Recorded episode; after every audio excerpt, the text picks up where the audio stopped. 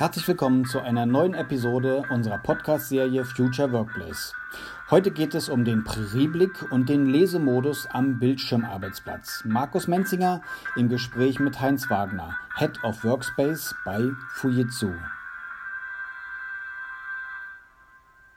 Aber machen wir weiter noch mit unserem Thema. Ich glaube, das ist ganz gut jetzt vielleicht diesen nächsten Aspekt diese kleinen Bildschirme, die kleinen Tische hast du erwähnt, die Bildschirme hast du erwähnt, aber das Arbeiten am Bildschirm, da habt ihr ja auch einiges jetzt untersucht, festgestellt.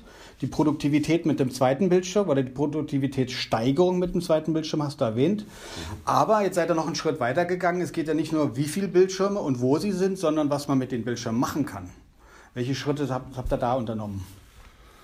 Ähm, vielleicht, wenn ich da ganz kurz noch mal ein bisschen ausholen darf, das Thema Ergonomie und, und Ergonomie-Regularien und Arbeitsstättenrichtlinien und so weiter, äh, stoßen wir auch immer wieder an die Grenzen, dass äh, diese ganzen Regulatorien, die es gibt, aus einer ganz anderen Zeit stammen.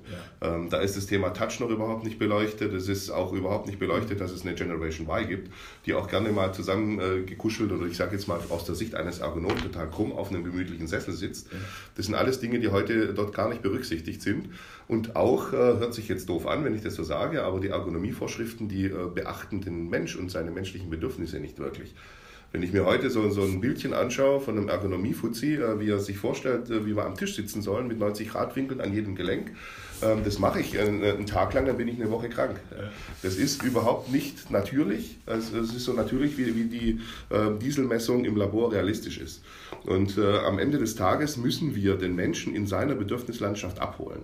Und da stellen wir erstmal fest, Menschen sind unterschiedlich. Es hat jeder andere Angewohnheiten. Äh, wo sitze ich im Büro? Der eine will es hell, der andere will es dunkel. Äh, wie sitze ich an dem Tisch? Der eine will krumm, der andere grad, der nächste oben, der nächste unten. Äh, also hochgestellten Tisch, sitzend, wie auch immer, liegend. Ähm, und dann kommt ja auch noch dazu, dass ich ja nicht immer in der gleichen Rolle bin. Wir sind mittlerweile alle in hochkomplexen, vielleicht sogar globalen Unternehmen unterwegs mit Matrixstrukturen, mit sehr wechselnden Anforderungen. Äh, bedeutet, morgens äh, habe ich vielleicht die Aufgabe, ein Excel-Sheeting zu machen und abends soll ich dann kreativ irgendeine neue Kundenpräsentation entwickeln, die dann äh, ähm, toll, lustig und, und dynamisch daherkommt. Das sind ganz andere Anforderungen und genauso wenig, wie ich zu Hause auf die Idee kommen würde, alle Räume gleich auszustatten, nur weil es jetzt billiger ist, fünfmal ein Schlafzimmer zu kaufen, würde ich auch niemals auf die Idee kommen, ähm, ich jetzt als Heinz Wagner äh, alle Arbeitsplätze gleich auszustatten, aber komischerweise kommen unsere Arbeitsplatzstrategen bei unseren Kunden genau auf diesen Ansatz, möglichst alle Arbeitsplätze gleich zu machen. Bedeutet also, wir müssen Szenarien entwickeln, um auf dieses Arbeitsplatzthema zurückzukommen, die A, äh, verschiedene Szenarien ermöglichen, also modular, austauschbar und flexibel sind. Sie müssen auch nachrüstbar sein, weil ich auch gelernt habe, dass kein Kunde, außer er baut jetzt komplett neu und schafft auf der grünen Wiese ein, ein, ein, Büro, kein Kunde alles gleichzeitig beschafft. Also man muss auch Situationen berücksichtigen, wo eben schon was ist. Also alles, was wir entwickelt haben, ist nachrüstbar, es ist zerstörungsfrei reversibel und es ist modular. Was auch ähm, wichtig ist, ist, dass wir äh, eben diese Flexibilität abbilden und am Ende des Tages dem, dem Nutzer ähm, als äh, Opfer des Ganzen sozusagen die Möglichkeit geben, das einzustellen, weil selbst die ergonomischste Körperhaltung ist über sieben Stunden dann unergonomisch äh, und, und unbequem. Also ich muss immer wieder Wechsel äh, darstellen können und eine, eine, Beweglichkeit des Ganzen mitbringen, damit ich auch bewegliche Mitarbeiter habe. Und am Rande bemerkt, äh, das bestätigen auch die Wissenschaftler, ein bewegter Körper hat auch einen bewegten Geist. Also wenn ich heute Innovation, Kreativität äh, und auch die Flexibilität der Mitarbeiter erwartet, dann kann ich sie nicht an einen unflexiblen Arbeitsplatz setzen, weil sie, das Umfeld äh, wird letzten Endes dann den Menschen auch, auch definieren und ein Stück weit beschränken äh, am Ende des Tages, wenn man ehrlich ist. Um auf den Punkt zu kommen, wir haben Arme entwickelt mit einem weiteren Partner, der hier mit dabei ist, ist die Firma Adapt. Ähm, an denen wir jetzt fast zwei Jahre entwickelt haben. Also Arme für die Computerbildschirme. Arme für die Computerbildschirme, Dankeschön, mhm. ähm, die uns ähm, die genau diese Freiheitsgrade bieten, die wir brauchen. Wie gesagt, zum einen kleine Tische, zum anderen größere, auch schwerere Bildschirme. Dann kommt das Thema Touch noch mit rein, ähm, das heute eine sehr große Rolle spielt. Äh, speziell wenn ich die Jüngeren anschaue und ich bin jetzt nicht äh, Generation Y, ähm, aber wenn ich heute mir ein handelsübliches gedrucktes Prospekt anschaue, ist es mir schon passiert, dass ich mit dieser Vergrößerungsgeste versucht habe, dieses analoge Papier zu vergrößern, weil ich was nicht erkennen konnte. Also wir sind da schon alle so in unseren Gewohnheiten involviert mit diesen ganzen Technologien, dass ich das auch an einem klassischen Arbeitsplatz erwarte, unabhängig davon, ob ich ein mobiles Endgerät und ein stationär oder ein stationäres Arbeitsgerät habe. Speziell jetzt mit dem Blick auf die öffentliche Hand äh, haben wir immer noch äh, eine Mobilisierungsquote von vielleicht 20 Prozent. Ähm, das heißt, 80 Prozent, äh, vielleicht auch irgendwann 70 oder 60 Prozent sitzen noch an einem Desktop-PC. Die wollen aber auch einen schicken Arbeitsplatz haben, der modern mit Gestensteuerung und so weiter funktioniert. Hört sich jetzt alles an, äh, an Anforderungen, das ist doch nicht zu schaffen, äh, weil es sehr viele, viele kleine Aspekte sind, aber genau das haben wir aus meiner Sicht hinbekommen. Also halte ich noch mal kurz inne. Das, ich stelle mir einen Arbeitsplatz vor. Ich werde hier, glaube ich, passend zu diesem Podcast noch mal ein Foto auch veröffentlichen, wo das deutlich ist. Zwei Bildschirme auf einem Desktop nebeneinander. Und manche haben dann vielleicht im Moment noch oldschool dann noch irgendwie iPad oder so daneben liegen, wo sie eben mit der Touch-Funktion arbeiten. Aber jetzt kommt, wie kann man das miteinander verbinden? Genau, also äh, soweit, äh, sage ich jetzt mal, kriegt es jeder hin, äh, ohne dass er irgendwas weiß oder geforscht, entwickelt, äh, sich unterhalten hat und äh, die billigsten Produkte auf den Markt nimmt. Ähm, wir sind jetzt den Weg gegangen, dass wir diese Bildschirme eben nicht nur in einem Zwei-Bildschirm-Szenario frontal äh, stehen lassen, sondern wir geben die Möglichkeit, ähm, das war zumindest mal die ursprüngliche Idee, mit einem Bildschirm ähm, den wir nicht standardmäßig ähm, ausprägen, sondern eben mit einer Touch-Funktionalität versehen. Die Möglichkeit, diesen Touch-Bildschirm, 24 Zoll, äh, wie einen großen Tablet vor den Bauch zu ziehen. Also ich kann den wie ein 24 Zoll Tablet äh, am Ende des Tages benutzen, bin in meiner Firmenwelt professionell unterwegs, mache äh, und bediene dort meine Applikationen, surfe im Internet, was auch immer meine Aufgaben sind in dem Moment, habe aber das Gefühl, an einem Tablet zu sitzen. Das heißt also auch dieser Büro Bildschirm hat nicht nur den Desktop-Modus, sondern hat auch einen Tablet- oder Tablet-Modus. Genau. Modus. Also zwei verschiedene Modus oder Modi. Mhm. Okay. Genau, also den ziehe ich vor mich hin, kann mit dem ganz bequem und äh, angenehm arbeiten. Und das Schöne dabei ist, ähm, und da haben mich, äh, muss ich ehrlich sagen, erst Mediziner darauf aufmerksam gemacht, ähm, ganz großes Problem in den Büros haben die Brillenträger, zum einen mit der Beleuchtung und zum anderen natürlich auch ähm, im Besonderen die Gleitsichtbrillenträger, die mit ihrer Lesebrille, die sie eigentlich für den Bildschirm brauchen, meistens im unteren Bereich äh, den Effekt haben, dass sie ähm, durchgucken und scharf stellen können. Jetzt ist aber der Bildschirm in einem klassischen Frontalmodus so blöd angebracht, dass die den Kopf immer nach hinten neigen, um dann unten durch die Brille durchzugucken oder in so eine liegende, sage jetzt mal Niki Lauda Position gehen und dann sich äh, entscheiden können zwischen Nackenschmerzen, Rückenschmerzen oder Kopfschmerzen. Und das ähm, führt dann dazu, dass sie entweder eine zweite Brille sich beschaffen müssen oder, oder, oder. Lange Rede, kurzer Sinn. Mit diesem Szenario erschlage ich diese Anforderung äh, sehr effizient. Ich kann den Bildschirm vor mich hinziehen, bin wie mit einem Buch, sage ich jetzt mal, in einer natürlichen Lesehaltung, die A sehr ergonomisch ist, B sehr lange ermüdungsfrei eingehalten werden kann und C dieses Thema mit den Gleitsichtbrillen erschlägt und, und löst. Äh, was aber noch viel interessanter ist, wir haben hier ähm, einen zweiten Effekt, der eigentlich, äh, wie ich finde, sensationell ist. Heute haben wir, wie gesagt, diese klassischen zwei Bildschirme, im besten Fall zwei Bildschirme, die auf dem Tisch stehen. Ähm, und wenn ich äh, ganz normal auf diese Bildschirme draufschaue mit einer geraden Kopfhaltung, dann sehe ich sozusagen in die Weite. Wir sind jetzt über Jahrtausende seit der Steinzeit geprägt, dass das Gehirn in einem Modus in dem Fall ist, dass ich das große Ganze im Weitblick erfasse, aber nicht darauf getrimmt bin, Details zu erkennen.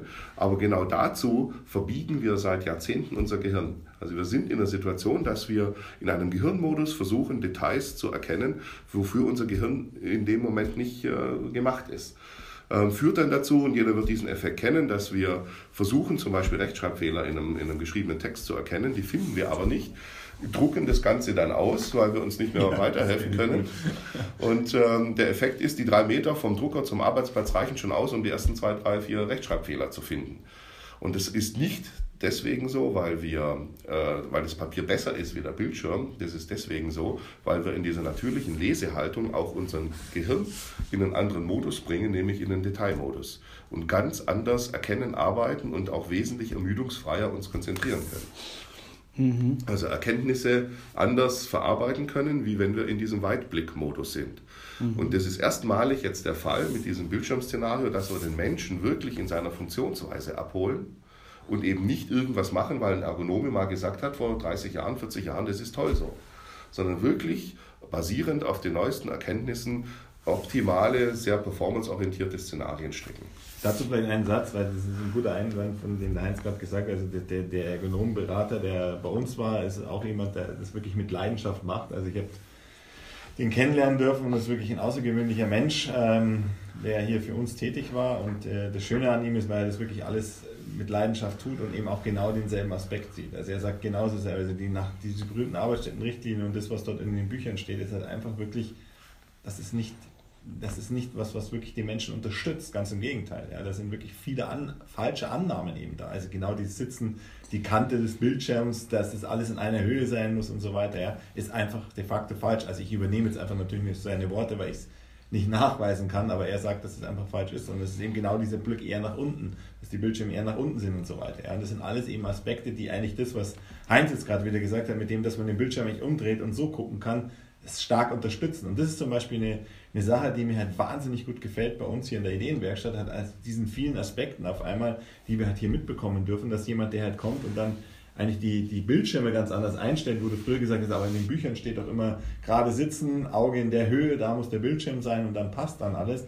Und der das eben auch in einer ganz anderen Perspektive bringt. Und durch das Wissen jetzt von Heinz und die Dinge, die er gerade erzählt hat, hilft dir das natürlich wieder zu sagen, hey, das ist eben kein Blödsinn, sondern der sagt eigentlich fast genau dasselbe und sagt, ihr müsst oben, ihr müsst nach unten eher schauen, weil das eben eine natürliche Haltung ist. Ja, und nicht eben das, das nach oben zu blicken, wie es halt oft gern propagiert wird. Mhm. Und äh, bevor jetzt alle Ergonomie-Spezialisten ja. anrufen und über uns schimpfen, ähm, es gibt natürlich sehr viele sinnvolle Dinge und, und Themen, die jetzt über Jahrzehnte auch getragen haben, aber die stammen zum Teil aus einer Ära, wo äh, Schreibmaschine und Bleistiftspitzen noch äh, Herausforderungen im Büro waren. Ja.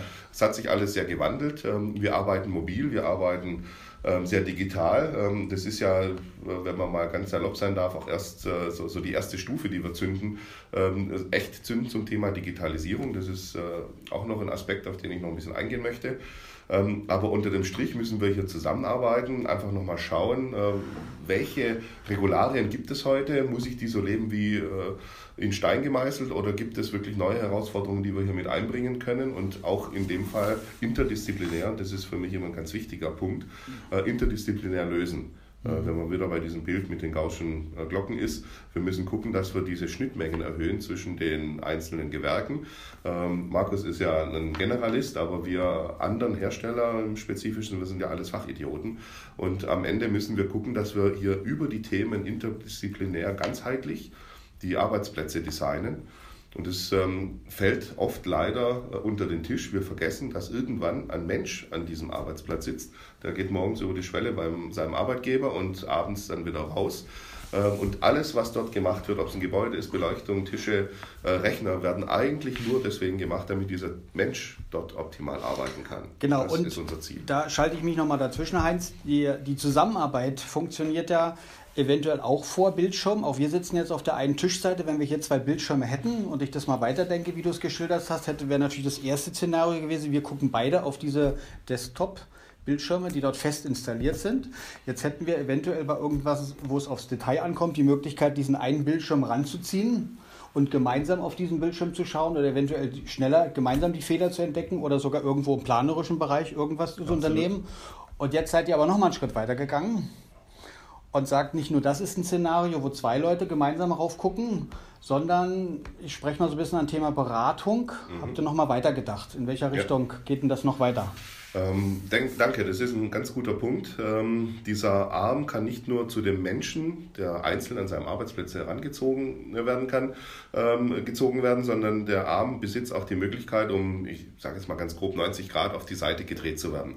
Am Rande bemerkt, es ist wurscht, ob dieser Arm links oder rechts montiert wird, der diese besondere Eigenschaft mit sich bringt. Das, da sind wir dann total flexibel am Ende des Tages. Es gibt sogar Kunden, die sagen, ich hätte gern zwei Touchbildschirme. Ähm, also es ist, wie ich gesagt habe, modular alles. Aber um bei diesem Thema zu bleiben, ähm, Hintergrund ist, zwei Drittel aller Meetings sind Mini-Meetings, die entstehen, also zwischen zwei und vier Personen.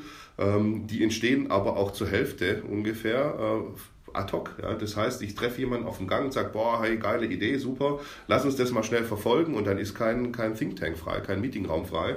Oder ich kriege nur so einen großen Veranstaltungssaal für 40 Leute und äh, fühle mich dann klein und, und unkreativ. Ja? Ähm, deswegen sind wir auch diese Anforderung, ich brauche Meetingräume, die aber immer auch tote Fläche sein können, wenn ich sie nicht nutze. Äh, wie kann ich dieses, diese Anforderung an, an Meetingfläche auch abbilden? Und deswegen möchten wir sozusagen aus jedem Arbeitsplatz einen Meetingraum, eine Kollaborationsmöglichkeit schaffen. Und das entsteht durch diesen Arm, indem wir einfach die Möglichkeit geben, eben diese 90-Grad-Drehung noch mit einzubringen, äh, mit der Touch-Funktionalität sozusagen ad hoc mit einem Kollegen dann auch kollaborieren zu können, zum Teil standortübergreifend.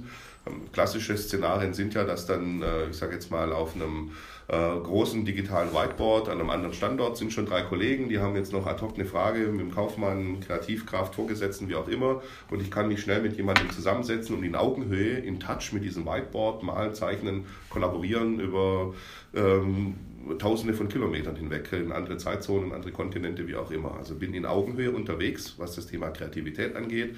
Ich kann aber auch in einer Beratungs- oder Kundensituation ganz anders agieren. Ähm, beispielsweise ein Kunde aus dem Bereich Finanzdienstleistung ähm, ärgert sich, dass seine äh, Flyer schon staubig sind, bevor er sie draußen im Feld hat. Das heißt, äh, bis dann die nächsten Konditionen und neue Anforderungen kommen, äh, sind die Flyer schon lang veraltet, die dann im Feld immer noch draußen eingesetzt werden. Und die Herausforderung ist auch natürlich, ähm, dass wir Ältere, ich sage es mal, unser Leben schon durchfinanziert haben. Äh, die Firma ist gegründet, äh, das Haus ist äh, schon finanziert, das Auto läuft dann sowieso ein bisschen anders. Lange Rede, kurzer Sinn. Wer heute ähm, große Finanzdienstleistungsanforderungen hat und ein großes Potenzial ist, ist die Generation Y. Die haben aber keinen Bock mehr, ähm, hinzukommen und sich ein Papierchen anzuschauen. Die wollen ganz anders beraten werden und die Idee ist es eben genau diesen beweglichen Arm zu nehmen mit der Touch-Funktionalität dann beispielsweise den Kunden durch eine Emotionalisierung noch abzuholen. Ich kann ihm einen schönen Imagefilm zeigen. Ich habe jetzt beim äh, Stichwort Finanzierung, nehmen wir mal das Beispiel Hausfinanzierung, da könnte ich noch in Google Street View reinschauen, ich kann in Google Maps reingucken, Lage, Lage, Lage, äh, baue ihm dann eine schöne Brücke und sage hier, stell dir vor, du sitzt auf deiner Terrasse und schaust dir den Sonnenuntergang an. Und wenn ich den so richtig äh, hochgekocht habe, emotionell, äh, dann zeige ich ihm noch die Finanzierungsangebote und lasse ihn gleich vor Ort unterschreiben und habe eine ganz andere Beratungsoption, digital unterstützt mit Multimedia, wie ich es vorher eben mit einem Stückchen Papier hatte. Mhm. Lass uns mal die Anwendungsszenarien nochmal in die Breite gehen jetzt. Jetzt hast du mal die Finanzdienstleistung erwähnt. Ich denke, durch die Szenarien, die ihr durchdacht habt, wo könnte jetzt noch in welchen Branchen das jetzt interessant sein? Dieser dritte Modus, ich glaube, wenn ich das hier richtig, Collaboration Mode ja. heißt es. Wo könnt ihr dann noch Anwendung finden oder wo habt ihr da schon Anwender? Also wir haben, ähm, ich sage jetzt mal so, die, die auslösende Idee vor Jahren äh, waren die Kollegen aus der Justiz, äh, die per Gesetz in Gesamteuropa die Anforderungen haben, sich zu digitalisieren bis ins Jahr 2020. Jetzt gibt es noch eine Karenzzeit, weil sie gemerkt haben, so einfach ist es nicht, äh, die ganze Justiz äh, in die digitale Welt zu überführen. Aber lange Rede, kurzer Sinn, das waren ähm, einer der Initiatoren-Workshops hat in der Ecke, in der Branche stattgefunden und mir hat man dann unterbreitet, wir würden gerne so arbeiten wie die Großen ähm, mobil und mit Touch und so weiter. Aber übrigens, wir haben eine Anti-WLAN-Policy äh, weil wir aus das Sicherheitsgründen, genau. mhm. ähm, weil aus Sicherheitsgründen eben keine Funktechnologien eingesetzt werden dürfen. Ähm, nachdem ich dann so äh, erste Reaktion, mein erster Schock war dann äh, zu fragen, wie lang sind eure Kabel? Ähm, und so nach diesem ersten Schock habe ich dann ähm, mit meinen Kollegen und auch äh, wie gesagt branchenübergreifend äh, interdisziplinär da, danach Lösungen gesucht. Und rausgekommen ist dann eben genau dieser Clean Desk Ansatz, ähm, den wir dann leicht modifiziert mit diesem Arm anbieten können, damit ein Richter beispielsweise oder ein Rechtspfleger und wie die Rollen dann auch alle heißen ähm, bei der Justiz die Möglichkeit bekommt, eine E-Akte, äh, die eben nicht mehr physikalisch äh, vor ihm liegt, äh, aber eben dann über so einen Touchbildschirm digital vor ihm liegen könnte, auch zu bearbeiten, auch durchzublättern und wie mit einem Mobile Device, das er ja nicht sinnvoll nutzen kann, dann entsprechend ähm, benutzt werden kann. Und jetzt werde ich mal ganz kurz äh, technisch an der Stelle. Ähm, seine Lösung sieht dann so aus, dass er den PC gar nicht mobil hat, ja, also auch gar nicht mobil mitnehmen kann. Deswegen ähm, haben wir die Möglichkeit geschaffen, dass er das gar nicht muss. Das heißt, der Desktop-PC mit der virtuellen Session ähm, bleibt in seinem Büro. Er kann aber diese Session über Cloud-Services und, und, und äh, Technologien, die wir als ITler natürlich beherrschen und anbieten können, er kann da seine Session mitnehmen und macht im Prinzip seinen Desktop an der Stelle, an den er im Büro ähm, zu Ende gearbeitet hat oder hat stehen lassen, kann er dann im Gerichtssaal wieder aufmachen, hat dort das gleiche Szenario. Also wir haben das äh, dann auch so ermöglicht, dass er im Prinzip mit diesem Touchbildschirm dort einfach eins zu eins weiterarbeiten kann, wie in seinem Büro, hat die gleichen Daten, die gleichen Informationen, Rechte und wie gesagt den identischen Desktop. Soweit mal diese Episode aus unserer Reihe Future Workplace. Herzlichen Dank für Ihr Interesse. Weitere Informationen finden Sie unter www.office-group.immobilien.